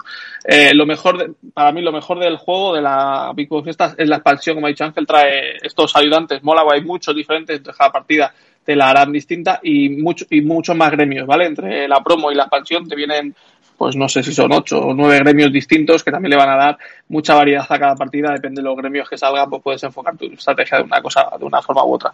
Pero al final es lo que hablamos de los juegos estos que tienen tanto tanta interacción o tanto caos es que no puedes controlar muchas, muchas cosas, ¿no? Y en este, pues es fundamental tener algo de control porque se basa en construir. Y para construir necesitas unos materiales concretos, a lo mejor tres maderas, dos piedras y un metal. Entonces, para ir a recoger recursos, se funciona en modo un, un, tema de mayoría. Tú cuando pasas, pues los muñecos que te han sobrado los pones ahí y al final cuando todos han pasado, pues se resuelve, vas a recoger los recursos según la mayoría. Entonces el que pasa primero tiene desventaja porque no sabe si va a tener mayoría o no, los demás se la van a poder quitar. Entonces tú puedes contar con que vas a conseguir X recursos y luego consigues menos porque te quitan una mayoría. Y puede ser que te líen y que eches a perder todo, todo un turno. Y como te quedes sin dinero, igual. Si te quedas sin dinero durante la fase de acciones, has echado a perder todo ese turno porque no tienes ninguna forma de conseguir dinero durante la partida, digamos, durante la fase de acciones no han inventado nada para conseguir dinero, ni vendiendo cartas, ni vendiendo nada, nada. O sea, si no tienes dinero y necesitas dinero, no, no puedes conseguirlo hasta que no llegue la fase de recolectar, de recolectar materiales. Entonces yo creo que eso es poco elegante porque puede pasarte que en un juego como estos te quedes sin dinero por, por cosas que no controlas, ¿no? O sea, si fuera un juego que tienes total control y te quedas sin dinero, pues oye, mala suerte, lo has pensado mal. Pero aquí puede ser que aunque no lo pienses tan mal, te quedes sin dinero. O sea que mm, para mí tiene algunos defectos que, y eso, y que se hace repetitivo al final juegas pues es un juego largo que está haciendo lo mismo una y otra vez y sin tener mucho de más. O sea, algo de control sí que tiene, ¿no? al final, pues bueno, vas a conseguir tantos materiales como muñecos mandes a cada zona, pero si tienes mayoría te dan uno extra, entonces al final pues, puedes estar pero claro, si vas con lo necesario, pues puede ser que estés aprovechando para conseguir otra cosa. Y el que pasa más tarde, encima tiene, la ventaja de poderte quitar las mayorías y saber dónde quiere ir. Entonces, bueno, tienes que gestionar demasiado el tempo para luego un juego demasiado con demasiado caos, ¿no? Al final me parece que es, no está bien, no está bien balanceado. El caos con el te pide, te exige demasiado control por un lado y, te ofrece demasiado caos por otro. Pues, mm. creo que eso, pero el juego pues luego es divertido, ¿no? El tema de las mayorías en las ciudades y construyendo una cosa y otra, pues está, está entretenido, ¿no? Lo que decías, pues te está entreteniendo, pero al final pues se te hace un poco, un poco, un poco pesado el final. Pero, pero bueno, pues eso. Y a cinco jugadores pues tiene que ser la risa. Sí, la risa y, pero a lo mejor está acabado la risa a, alargarse mucho. Bueno, pues esto ha sido Belfort, ya lo, podemos catalogar de, clásico. Yo, yo lo probaría al menos eh, el juego si, si tenéis curiosidad, porque no, no, es mal juego. Lo único que a mí me queda la sensación esa de que ha envejecido un, un pelín mal. Vamos con el siguiente. Voy a hacer yo la ficha del señor Pirracas. Eh, este fue de nuestra jornada de, juegos de, cerveza. Eh, estoy hablando de Dragon Brew, un juego de 2017 con una nota de 7,5, con 164 ratings, eh, de 2 a 4 jugadores, de 60 a 120 minutos, aunque he dicho 2 a 4, pero hay un, un modo, no sé si es fan-made o no, de, solitario, pero bueno, ahora no, lo explicas. Es, oficial, pero bueno, esta lo tenéis en BGG. De 60 a 120 minutos, mayor de 13 años, un peso de 3,31. El diseñador es Dani Daniel A. George, eh, artista Mac Hiller, y lo publica August Game, que bueno, que básicamente es la, editorial de, este, de esta gente que tiene un par de jueguillos más, pero, pero poca cosa más. Así que cuéntanos un poquito, ¿qué, hacemos aquí? Un poquito de cerveza. Yo creo, yo creo que lo mejor que puedes hacer es coger el programa 320 que hablamos del juego, recortas este trozo y lo pegas aquí. ¿Hablamos de este juego? ¿En su día? Sí, sí, en su día, hace un mes, o hace dos en el, en el 320, estamos en el 324, así que hablamos de hace, hace cuatro, cuatro capítulos. Bueno, pues... habla del tú y, y habla, di lo que te, di lo que te ha parecido y hacemos como un rewind dentro del juego, muere. Bueno, vamos a hacer aquí un, un reimpresiones, ¿no? El, que, el rewind es de, de punto de historia, tú. ¿no? marca, marca registrada. que nosotros le, les copiamos las cosas, pero le copiamos cosas, pero, pero ponemos otro nombre para que parezcan diferentes, aunque luego no, no lo echen cara a la gente por ahí por la calle. Copio Reimpresiones.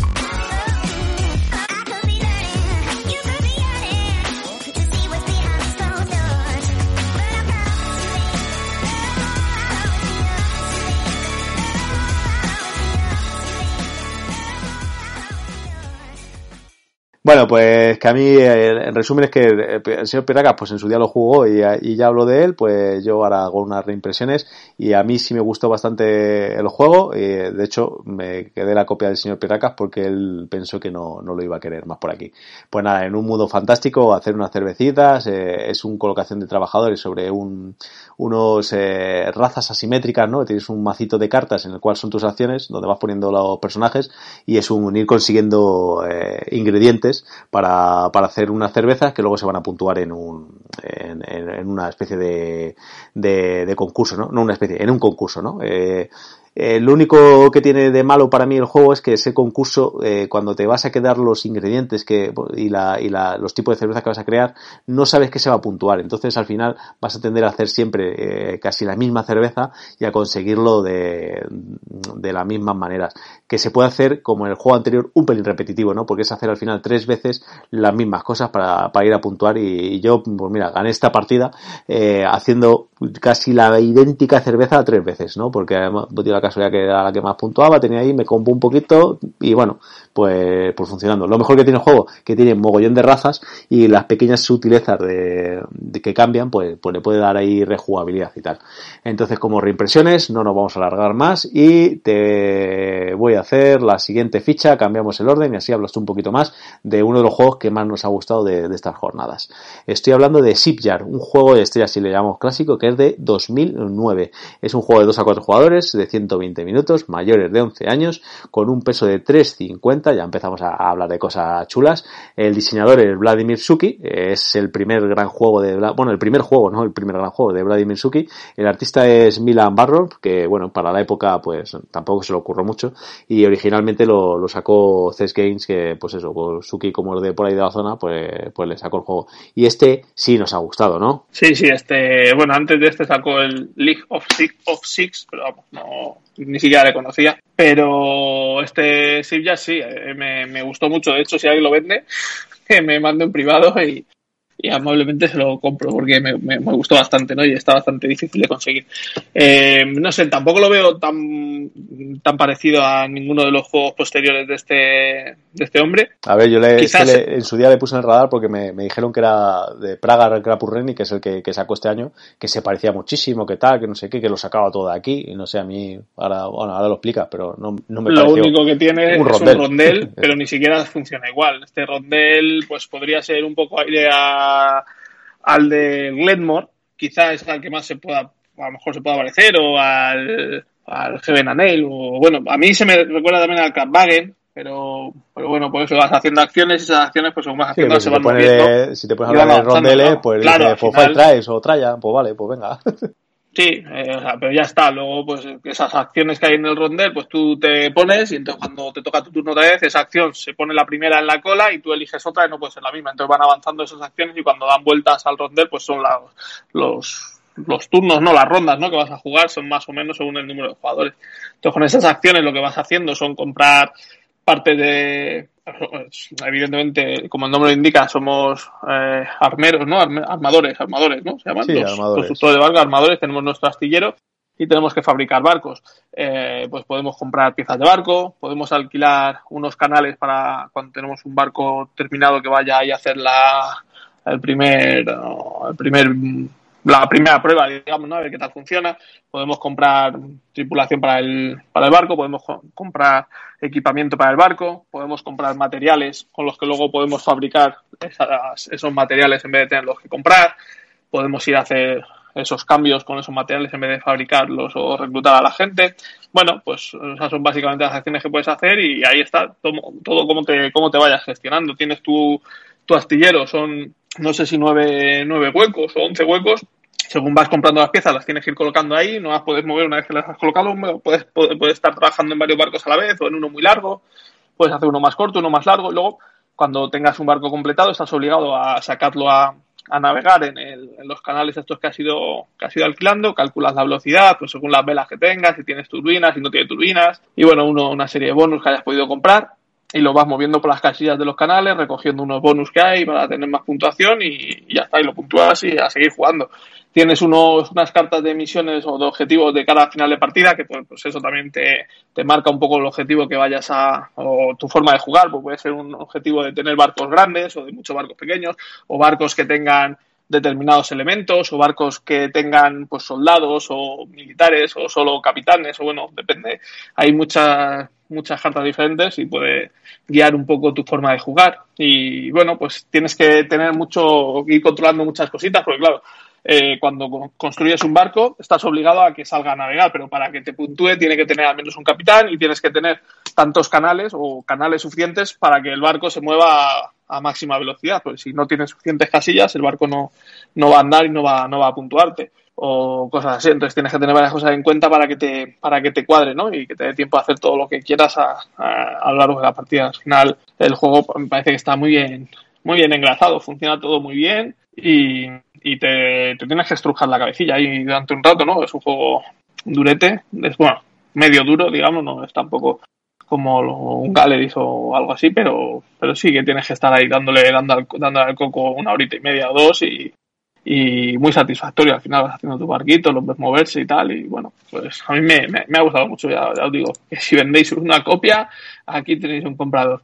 Me ha parecido bastante, bastante chulo. A mí también me ha gustado muchísimo, muy contento de, haberlo conseguido, que tuve suerte también consiguiéndolo. Además, este fue el, que ya lo hablamos en su día, que fue el chaval, que además de, vendérmelo, eh, uno de los tableros tiene un pequeño raspón, y yo creo que eso le, no me lo dijo, no me lo dijo, o no lo recuerdo yo al menos, y, me mandó dentro de la caja un, Crew en inglés, que, lo tiene el señor Pirracas, me, me regaló eso, no sé si fue en compensación eso o porque le apetecía al muchacho, y tuvo un trato excelente, así que no le voy a tener en cuenta lo del pequeño en uno de los tableros individuales.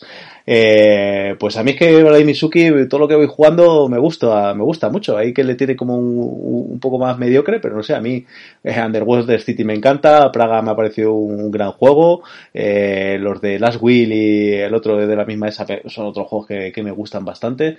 Y este Shipyard, pues le pongo, casi te voy a decir por encima incluso de Underwater City, de lo que me ha gustado, estaría ahí, ahí, no sé, son serias palabras las que, las que diría, pero es un, juego este de los que, no, no, voy a decir que no se habla mucho, porque realmente en 2009 no habíamos tanta gente hablando de juegos, entonces, pues eh, a lo mejor sí que se ha quedado entre la vorágine de un montón de juegos eh, y que es difícil de conseguir hoy en día, pues eh, es un juego olvidado, ¿no? Pero me lo, lo pongo, te lo dije a ti, lo pongo, que no tiene nada que ver los juegos, en el misma balda que el Castel, ¿no? Que son dos juegos que pues que no se les tiene en cuenta o no se ha hablado de ellos o por lo que sea, pero que, que están muy, muy, muy bien, unos juegos muy, el, bajos.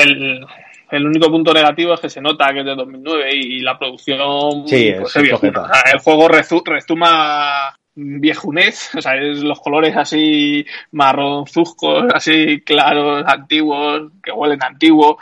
Eh, luego, pues las, las losetas para el barco son, pues eso, losetas en vez de cartas, que probablemente podrían ser cartas. Las fichitas de los, uh, de los equipamientos y la tripulación también son así muy pequeñujas. No sé, estuvimos hablando que esto podrían incluso sacar una versión deluxe bastante, bastante guapa. O sacar una reedición, no sé, yo creo que este juego tal y como está, podría vender. Ah, con, la, con la fama de, con la fama de Suki y, sí, sí, sí. y a mí que me llame para decir cosas buenas de él, ¿eh? que no tengo ningún problema, que, que, lo voy a decir porque me, me, ha gustado muy mucho.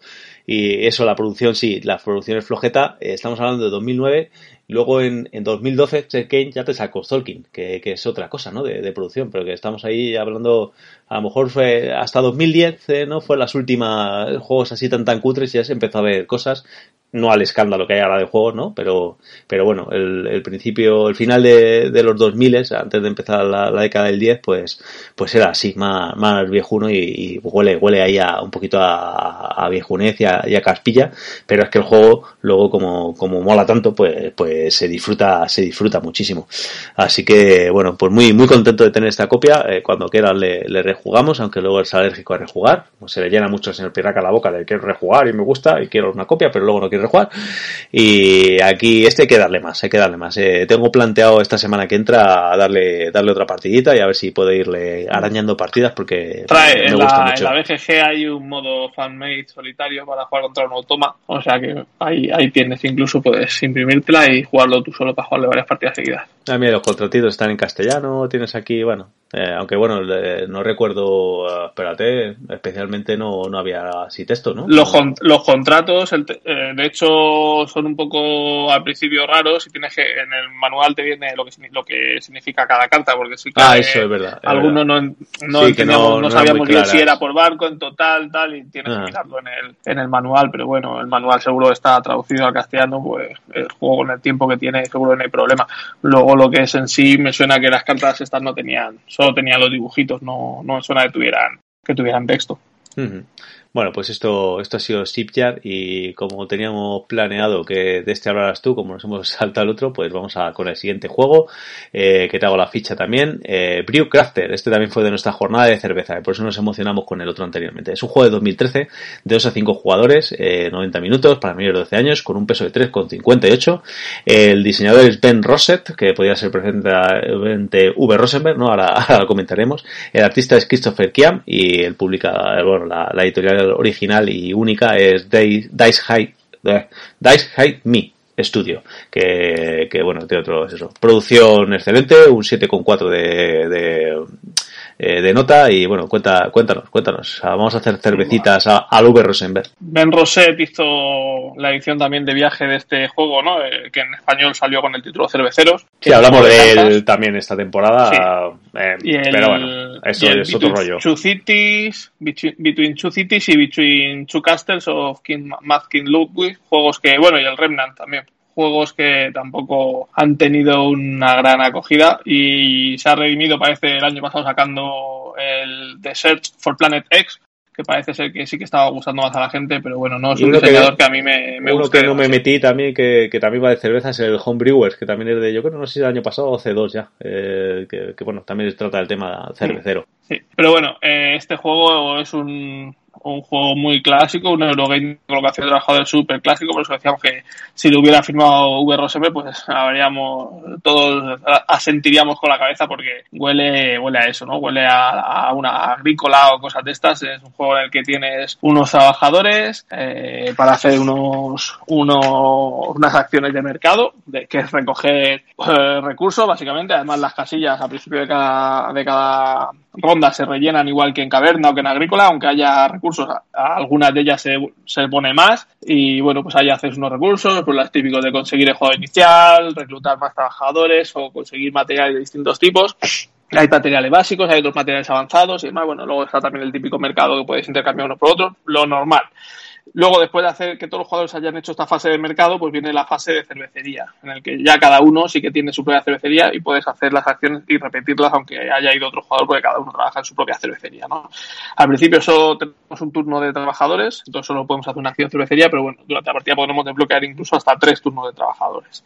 Y nuestra cervecería, pues las tres acciones básicas que hay son mejorar tu cervecería comprando nuevas instalaciones, mejorar tu, tu, laboratorio, ¿no? O, bueno, tu, tu tecnología, para que esta tecnología lo que, implica es pues, que te van a dar ingredientes gratis al hacer otras acciones o puntuaciones al final de la partida o un beneficio continuo o un beneficio cuando llegue la última eh, invierno. Se juega durante tres años, las cuatro estaciones de cada año. Entonces, pues, según si has llegado a cierto punto en, en la investigación tecnológica pues tienes alguna acción gratis en invierno y o la tercera acción importante de la cervecería es hacer cerveza, ¿no? que te permite eh, fabricar cerveza. Si ya tenías cerveza fabricada, la puedes embotellar y si ya tenías cerveza embotellada, la puedes vender. No puedes hacer las tres cosas del tirón porque tienes una, una fábrica en línea, que es lo más óptimo. ¿no? Y el juego consiste en eso, ¿no? en fabricando cerveza. Al principio de la partida sacas seis recetas de cerveza y tres que son básicas que salen siempre. Son, tienes ahí tres Air, tres Stout y tres Porter. Eh, para fabricar las avanzadas de cada tipo tienes que haber hecho las básicas antes y luego pues las vas vendiendo. El primero que fabrique cada cerveza se lleva un bonus de unos puntos al final de la partida. Luego cada cerveza, pues las más difíciles te dan más puntos al final de la partida, las más fáciles menos puntos. Todas al venderlas te dan la misma pasta, eso sí y luego pues eso lo haces durante cuatro estaciones cada año, al final del año tienes que pagar, eso sí, eh, durante la partida reclutar gente o eh, construir nuevas instalaciones en tu fábrica o contratar nuevos turnos es gratis, pero luego eh, todo esto al final del año vas a tenerles que pagar y si no tienes, pues tienes que coger, como los juegos de V. Rosenberg, deudas que, te restan puntos al final de la partida. Eh, así que vas haciendo eso. También los trabajadores extra que hay, pues salen nueve al principio de la partida, hay un montón de ellos y pues cada trabajador pues te da unos beneficios, unos beneficios extra. Pues a lo mejor cuando compras, pues te, hacen un descuento o te regalan algún material extra o yo qué sé, bueno, hay de muchos tipos. Y, nada, pues ahí vas haciendo tus cuatro años de cerveza, vendiendo todas las que puedas, para luego al final hacer un, un, un contaje de puntos de victoria, restar los, las deudas que hayas tenido, ver quién ha sido el primero en hacer varios tipos de cerveza, como he dicho, dan, dan bonos y bueno, luego pues hay, hay mejoras en tu cervecería que te pueden dar puntos extra, por ejemplo, la sala de catas, ¿no? Que si has hecho variedad de cervezas, pues te dan más puntos, o hay también trabajadores especiales, ayudantes, estos que puede ser que te den puntos al final de la partida en vez de ayudas durante la partida, pues bueno, eh, sumas todos los puntos y, y tirando. Entonces, me parece un juego. Me gustan mucho los juegos de Rosenberg, pues este, pues me gusta eso, que no soy un experto cervecero. Lo que me encanta es la producción, porque cuando hay un montón de recetas de cerveza distintas y cada cerveza tiene sus propios tokens de, de Troquel, que son los six pack, los paquetes de seis botellines de cerveza con su logotipo ahí personalizado. Y como las fábricas, te coges tu six pack y te lo traes a tu,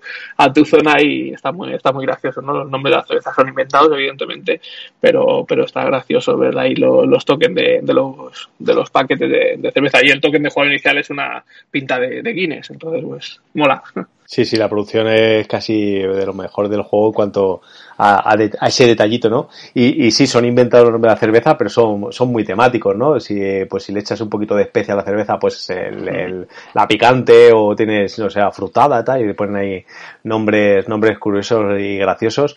Eh, es un juego, pues eso, una explicación larguilla, porque hay que explicar cada acción y un poquito ver la, la, las sinergias también de, la, de las dos fases que tiene el juego de, de cómo te vas a colocar distinto.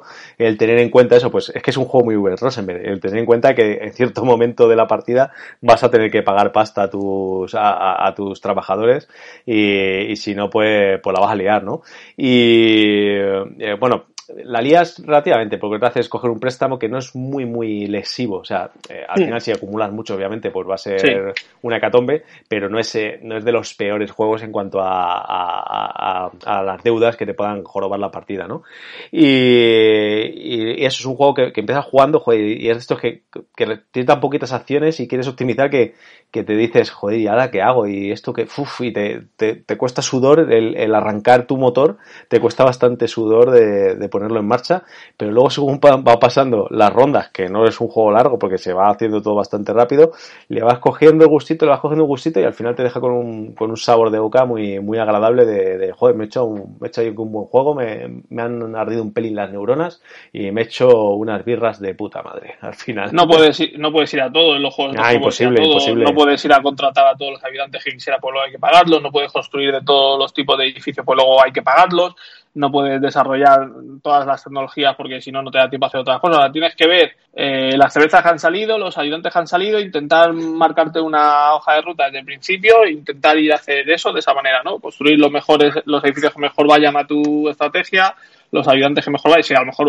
te va alguno, a lo mejor pues no te va ninguno y no, no compras ninguno, ¿no? Y te puede, y tiras sin, sin ellos. Entonces, ir un poco viendo lo que necesitas en cada partida y ir a eso, ¿no? No es, una, no es un juego en el que vas a completar tu cervecería con todos los edificios y todos los ayudantes, no, no, no, no, no lo vas a hacer, pues si no, no, no puedes hacer cervezas y es lo único que te va a dar pasta al final a lo largo de la ronda. O sea, cervezas tienes que hacer sí o sí, porque si no, no consigues pasta. Entonces mm. tienes que intentar ir distribuyendo las acciones de la mejor forma posible para ir compensando y consiguiendo montarte el motor de, la mejor forma posible. Pues esto ha sido Brewcrafter y deciros que absolutamente nada, nada, nada que ver que con, la, con su versión pequeñita eh, que, que vino en español, Cervecero se llama, que, que es que es una... O sea, no, es que no es ni un aligerar el juego, es que es como, no sé, eh, ya hablamos aquí en su día de él, eh, os remitimos allí, sin ser un, un juego malo, eh, que tampoco es que, pero es que era, no es nadie menos, ¿no? o sea, no rasca ni la, ni la mínima parte que, que puede, por ejemplo, eh, estamos hablando de los juegos de V. Rosenberg que tienen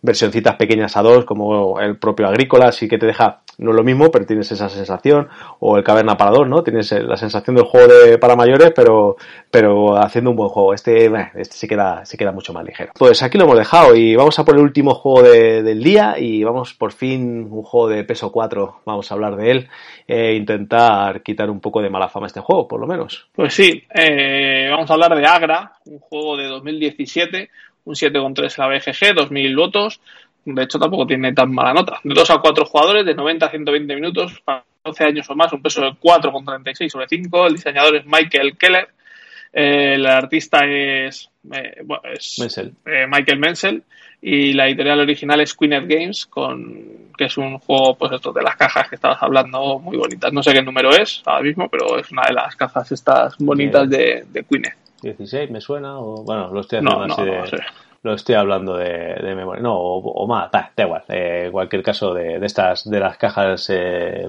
Master Print, ¿no? Que, que, que llaman lo, los de Queen. Pues este es un juego que se le dieron muchos palos. Eh, sí, lo que dices tú, en, en, BGG tiene una nota decente, pero aquí en España, pues a mí me da la sensación de que es un juego que, que se llevó demasiados palos innecesarios. Sobre todo, le achacaba mucho la gente, creo recordar o recuerdo, por el tema del, del diseño de, del tablero, que, que, es precioso, y que no se veían bien las sinergias de, de cuando producías una cosa que te iba, que la mejorabas y tal.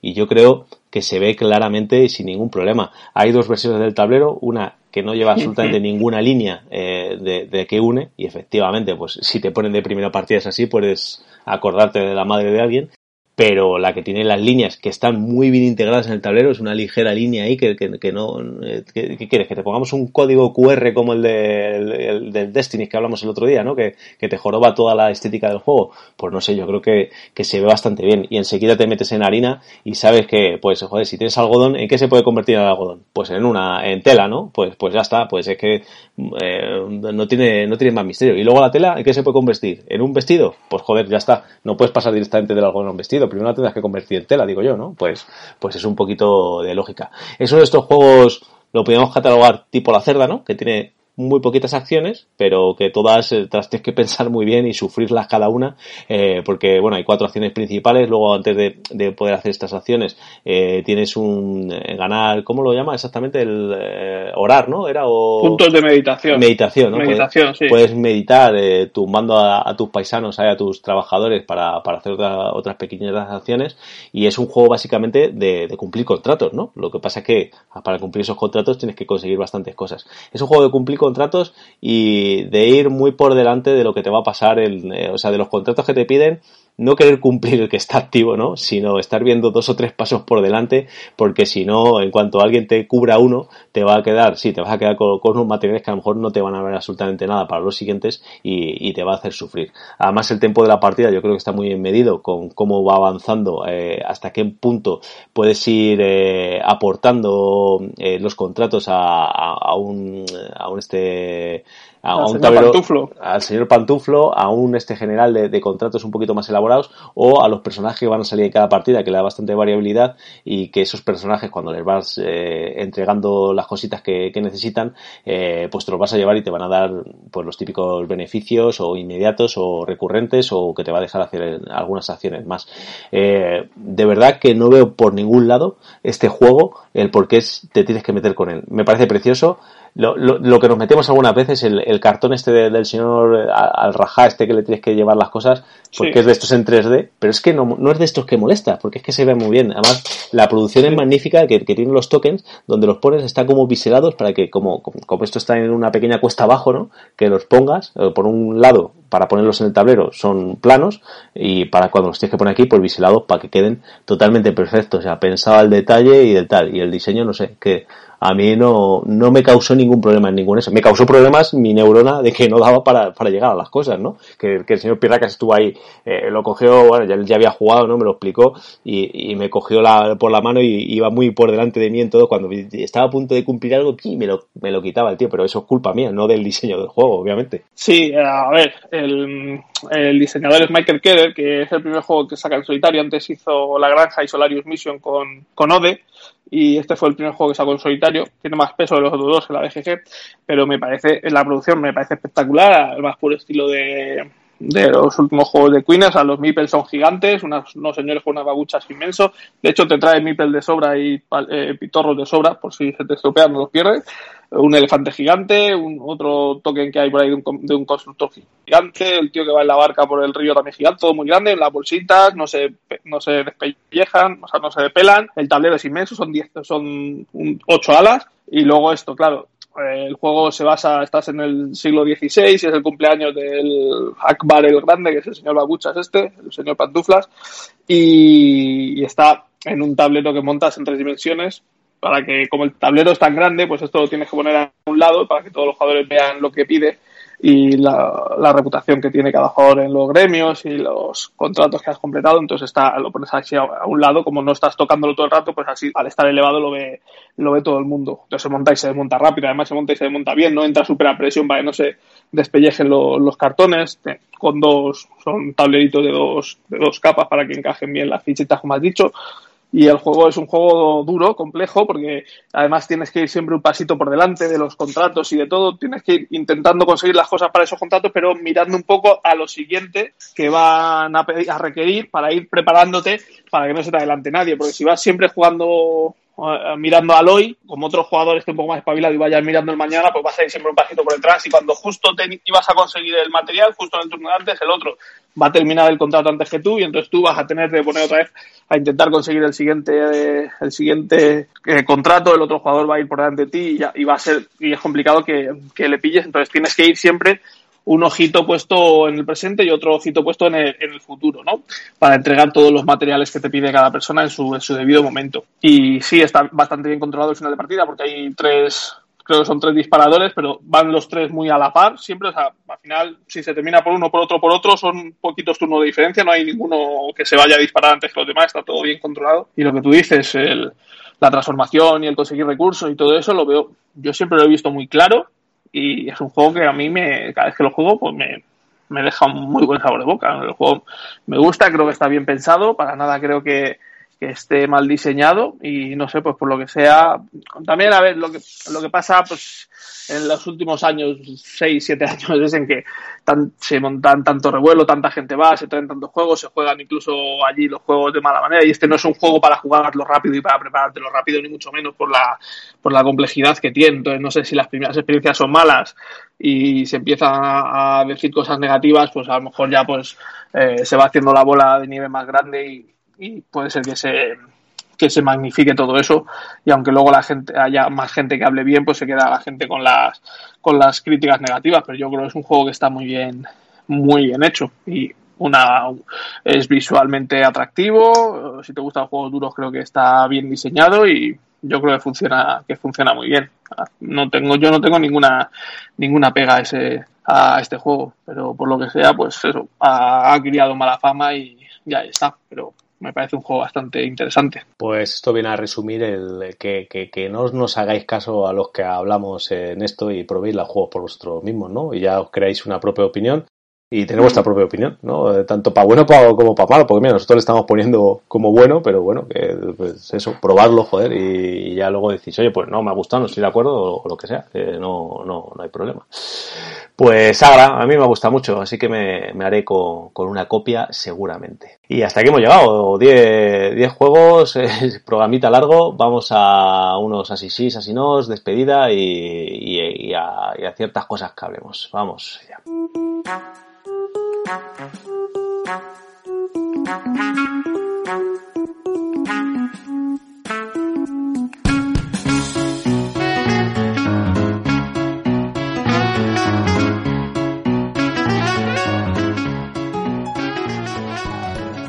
Claro, como hemos hecho un poquito de trampa y hemos grabado, aunque vosotros lo escuchéis en tiempo normal, estamos grabando un, pelín antes, pues el señor Piracas parece ser que no tiene así sí y así no. Pero yo sí tengo un par de así sí que la semana pasada, como os acordáis, no quise dar más, ni así sí ni así no, porque era un pequeño momento triste, sigue siéndolo, ¿no? Porque seguimos echando de, menos nuestro lugar de, referencia, pero sí me, se me quedan en el tintero un par de así sí que, quería dar, que a lo mejor ahora están quedando un poco antiguos porque ya no están de actualidad, pero bueno, eh, siguen estando vigentes. El primero es para para, Dan Calo, ¿no? La taberna de Dan, que, ha montado un proyecto que lo habréis visto por, redes sociales, eh, ahí en, Guadalajara, que quizás sea lo peor del proyecto, que está en Guadalajara, una ciudad pequeñita, que eso en Madrid hubiera sido eh, muy la bomba. Eh, él, ha unido, bueno, yo juego muchas veces con Dan, mucha, de hecho el, lugar este del que, voy a hablar he estado mucho antes de, su estreno oficial, y bueno, pues pilló un local ahí en Guadalajara, en el cual la mitad lo ha hecho como un estudio para, para saber que él tiene su canal de, de, Twitch, de YouTube, hace ahí sus cosas, y luego otra parte le ha hecho una ludoteca enorme que va a abrir al público un poco, ¿no? Eh, y es una ludoteca pues muy chula, pues eh, Dan recibe muchos juegos de, editoriales porque, porque hace mucho trabajo y tal, eh, con eso puedes estar más o menos de acuerdo, pero es lo que hay y él no tiene ningún problema en enseñártelos, dejártelos, que los juegues y que los tiene. Entonces los ha puesto a disposición de todo el mundo. sí que he escuchado ahí quejas de que, claro, pero para ir te tienes que suscribir a su canal, al Patreon y tal. Bueno, cualquier club de juegos eh, ¿qué club de juegos hay por seis pavos? Yo creo que ninguno, ¿no? Eh, club privado estoy hablando, que no sea de, temas de ayuntamiento y tal. Pues bueno, pues el muchacho ha decidido que es la manera un poco más, no sé, democrática, podemos decirlo. Pues bueno, si me apoyas en, Patreon, eh, tienes aquí abiertas mis puertas para venir. Incluso remarca que no hace falta que seas Patreon para que te pases a saludarle, que te enseñe un juego y echar allí una tarde y luego ya decides tú porque como hemos dicho es una ciudad pequeña y a lo mejor pues eh, pues no va a tener una afluencia como si lo pusiera en Madrid. Eh, te aseguro que si lo pusiera en Madrid la cantidad de ratujas que irían por los 6 euros en vez de pagar yo que sé otros clubes más grandes de 15 o 20 pues, pues sería bien y es un, un espacio agradable que tienes allí para jugar juegos y nada, si alguno queréis ir a visitarlo yo me ofrezco en, una, en un día que, vaya para allá, nos acercamos y, Dan está encantado de, recibiros y seguramente de, ganaros porque luego el cabrón me gana casi siempre a todo. ¿Qué le vamos a hacer? Sí, lo, lo, hablamos, se me había, se me había pasado, ¿no? Que te dije la última, en el último programa se nos olvidó, que se nos olvidó decirlo. Me parece un, una iniciativa genial, ¿no? al final, pues es lo que has dicho, ¿no? Tiene una cantidad de juegos muy grande y, y qué mejor que, que, ponerlos a disposición de los demás si no tienes tiempo suficiente para disfrutarlos tú o pues eso, al final te mandan un montón de copias, te juntas con un montón de juegos que mejor que, que la gente pueda disfrutarlo, ¿no? Porque al final los juegos son para que la gente los disfrute, ¿no? Y qué mejor que, que abrir las puertas a que pueda a que pueda venir cualquier persona o, cualquier Patreon a, a, probarlos me parece una iniciativa una iniciativa genial y, y, me parecía incluso extraño que nadie que nadie lo hubiera lo hubiera se le hubiera ocurrido o hubiera querido ponerlo en práctica antes no yo creo que, que está guay y puso un vídeo en su canal mostrando eh, un poco por encima la, la sala. Yo no, no, no he podido estar todavía y tiene una pinta una pinta buenísima verdad. Tiene varias mesas todos los juegos eh, por allí en estanterías y demás y, y, creo que creo que es genial y tengo unas ganas locas por ir para allá para, para verlo en persona porque me parece una idea una idea genial que pues eso se lo está se lo está currando mucho y, y creo que esta idea pues le, le engrandece más porque me parece me parece genial me parece una idea estupenda.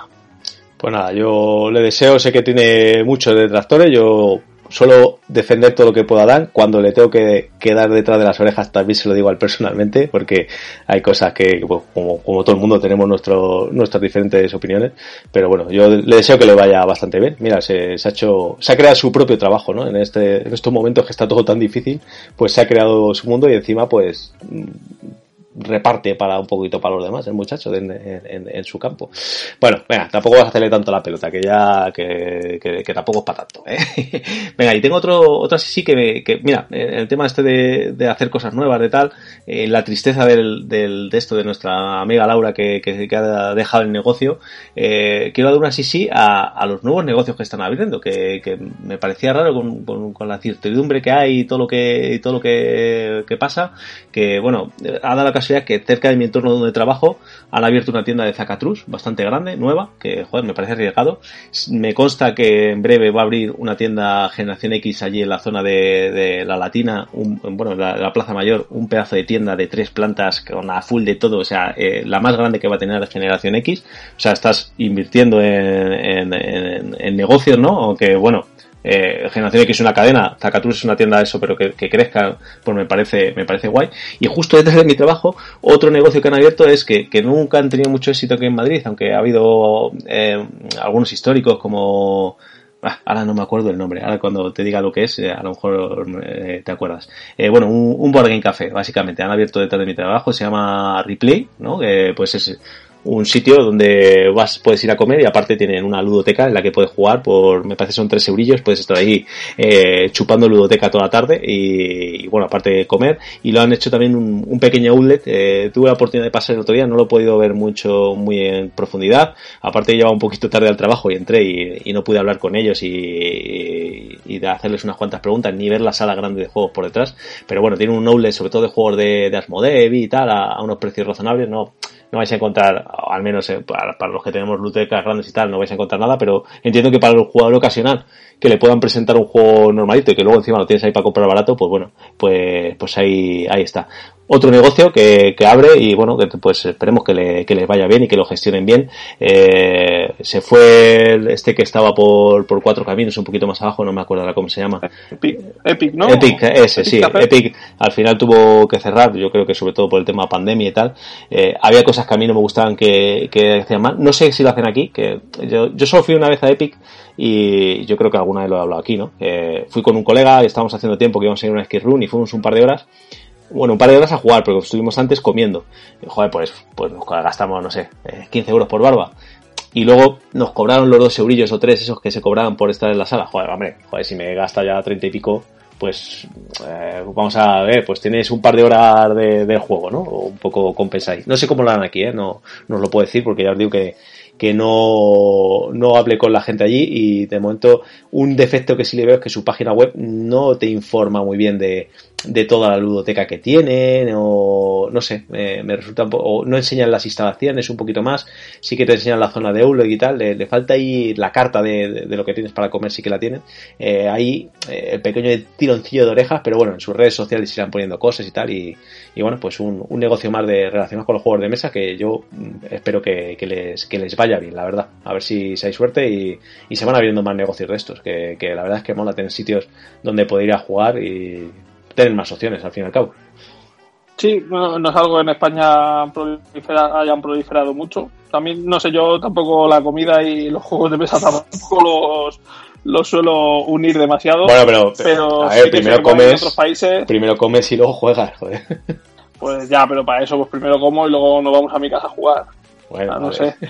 Pero sí, en otros países sí que sí que hay es un negocio que funciona bastante bastante bien no en Estados Unidos por ejemplo hay muchísimos muchísimos locales de estos y funcionan bien en Canadá y también o sea que no sé bueno eh, es que bueno luego la idiosincrasia la idiosincrasia de cada sociedad también es un poco distinta y no sé un poco en España también está el tema de que mucha gente a lo mejor va allí paga sus dos euros para estar toda la tarde y no te consume ni una triste Coca-Cola entonces al final ah, es el problema de que de que no funcione en España que somos un poco ratujas en general eh, son, Entonces, pues no sé, no sé cómo funciona. Yo espero que funcione, que vaya bien, porque al final es lo que decimos siempre: cuanto más gente conozca el, el hobby, pues más, más abrimos las fronteras, ¿no? Pero bueno, a ver, a ver qué tal.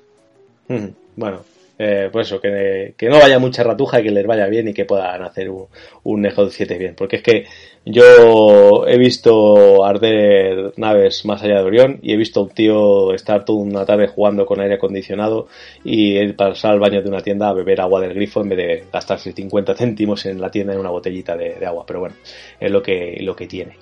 Eh, pues ya está, solo, solo felicidades si sí, se he tenido para hoy. No, no hay ninguna si no y creo que tú tampoco los tienes, así que despídete. No, no tengo, así que pues nada, nos vamos a ver lo que decía Ángel, a ver si aguantamos alguna semana más o no. Esta semana no me ha dejado Ángel hablar de cosas de ese ni seguir con mi con mi hype, pero bueno, ya, ya volveremos, ya volveremos con más cositas y con más juegos que como seguimos de vacaciones, espero, esperemos poder probar más cosas hay que aprovechar que, se han ido otros podcasts y, seguir aquí robándoles oyentes a Lúdica, por ejemplo, ¿no? Vamos a, aprovechar ahí el, el, parón veraniego para, para, robar oyentes a todos, que luego al final somos los mismos que nos escuchamos unos a otros y, no tienen mayor misterio. Pues nada, señor es un placer como siempre. Igualmente, gracias a todos por escucharnos. Recordad que si madréis mucho, os pudrís.